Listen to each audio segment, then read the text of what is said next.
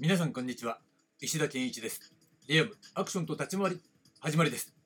今週のテーマはアクションを整理するということでどうぞお付き合いください。さて金曜日となりましたので、えーまずはね今週のまとめ編をお届けしてみたいと思います。月曜日月曜日はですね英語のアクションと日本語アクションということで英語のアクションは当然欧米伝来の価値観なんだけれども日本語のカタカナで書かれたアクションっていうのは実は立ち回り概念を土台にした価値観を持つ独自の表現だということでした。そして火曜日火曜日はジャンルとしてのアクションと表現としてのアクションということでまあ一つ定義ですよね。演劇の中でセリフよりも身体表現身体運動の比率や重要度が高い状態でなおかつ高度な身体能力を要求される。そういう領域の表現をアクションというふうに定義したわけですね。そして水曜日。水曜日が格闘シーンへの取り組み方としてのアクションということで、まあ、作品の中でね格闘シーンっていうのがあるわけですがその取り組み方っていうね、えー発想で考えてみると日本では立ち回りというねものが独自の、えー取り組み方としてもう確立されていたわけですね。それに対して、えー新しく生まれたアクションというのは身体能力の高さで、えー格闘シーンに対応することというふうに定義できるわけなんですね。でこれはねもう私の経験上、えー間違いないということがほぼ確認されてます。だから立ち回り要素を持たない運動対応型表現としてアクションというものをね、えー設定することはできるわけですね。そして木曜日。木曜日はスタート地点としてのアクション。これはね、いつも話しているように、俳優が始めたものであり、高度な身体能力を要求されるシーンを自分自身で演じたことで、観客の臨場感が最高潮に達した。そこに原点があるということで、ここを外しちゃったらアクションとはね、密には呼べないんじゃないかなという話をしました。そして今日のテーマなんですが、今日のテーマは、自律的行為としてのアクションということでね、若干難しい内容でちょっと長くなるかもしれないんですが、ぜひね、お付き合いいただきたいと思います。まずですね、私の考え方としてのね、まとめとしては、今までも言ってきた通り、身体表現としてのアクションが、えー本来のアクションのあるべき姿なんじゃないかなと思うわけです。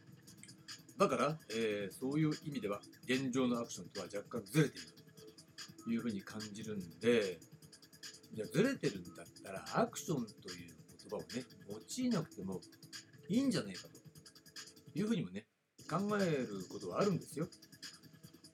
まあそういうツッコミもあるかもしれない。だけど、なぜかアクションという言葉には外すことのできない魅力があるんですね。だから何度もね、外そうと思って違うネーミングを考えたんだけど、どうしてもね、外すことができないし、また別のね、角度からね、考えてみると、他の分野の人たちっていうか、まあ、例えばね、金融家の人たちだってアクションという言葉を使う。スタントマンの人も使う。ということは、やっぱり、なぜかわかんないけど、魅力はあるってことは間違いないですよね。で、えーその魅力を探るためにね、アクションという言葉が用いられてるケースというのをね、調べて、えーずっとね、コレクションしてきたんです。えーその中でもね、一番分かりやすいのを挙げてみると、美術の世界でね、アクションペインティングありますよね。ジャクソン・ポロックとかにね、代表されるような、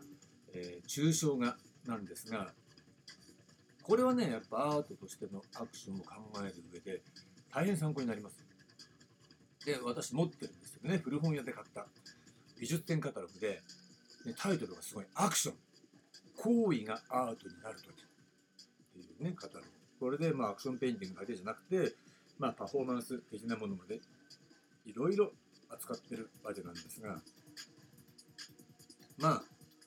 こういった形でいろいろアクションという言葉が用いられてるケースを調べてきたら、ありました。ね、本質にぶち当たるものがね。それが現象学的社会学のアルフレッド・シュッツっていう人がね、えー制度化された行為であるアクト ACT と自律行為であるアクション、ね、ACTION を区分したんですね。でこの自律行為としての、ね、アクションにアクションの本質があるっていうことに気づいたわけですよ。でどういうことかっていうと簡単にね、えー、実例を交えて説明すると、ね、考えてみてほしいんですがお膳立てがね整えられた状態でねそのアクションシーンの撮影でお膳立てが整えられてて言われた通りにやるっていうのは制度化された行為そのものですよね。つまり、えここではあやれこうやれね、指示されて分かりましたって言われたままにやるし、あ、じゃあここ吹き替えねって言われたら分かりましたって言われたままに吹き替えを使う。まさしく制度化された行為、制度に従ってその自分のね、行為をするっていうことと全く同じですよね。で、それに対して、ね、いや、俺は自分でやるってね、吹き替えを否定して自ら表現をね提案して行うっていうのはまさしく自立行為そのものですよね。だからアクションそのものなんですよ、ね、このようにねアクションっていうねそのシュッツの言うアクション自立行為としてのアクションとね木曜日に話したスタート地点としてのアクションというものが合致したからこそそこにアクションの本質があるっていうことをね、えー、確認できたわけですね。でもう一歩突っ込んでいるとねこの自律的行為っていうものが現代においては欠如しているわけです。でその理由っていうのは産業社会経済において大量生産の論理に基づき、ね、賃労働の社会システム化がなされたことによってアクトとアクションを同一化して自分の行為よりも制度行為の方に重点を置く状態が作られたからなんですね。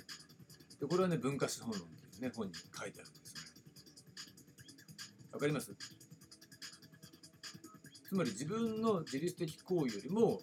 ね、制度行為の方を優先する、ね、重点を置くような状態が作られちゃったわけです。それを当たり前のものだとして我々はどこか不満を持ちながらも日々、えー、生活しているというような状況っていうのがこの、ね、高度な、ね、産業化された社会の中でもう当たり前のように行われてきていたわけです。それを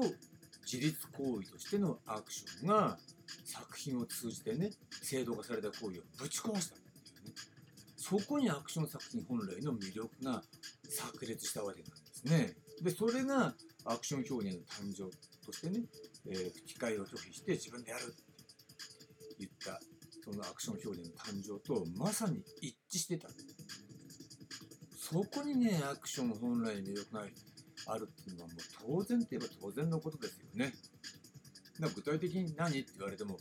それはまあヒーロー的なものだって大抵はその常識っていうものに対して、えー、逆らうことでその現実を変えていく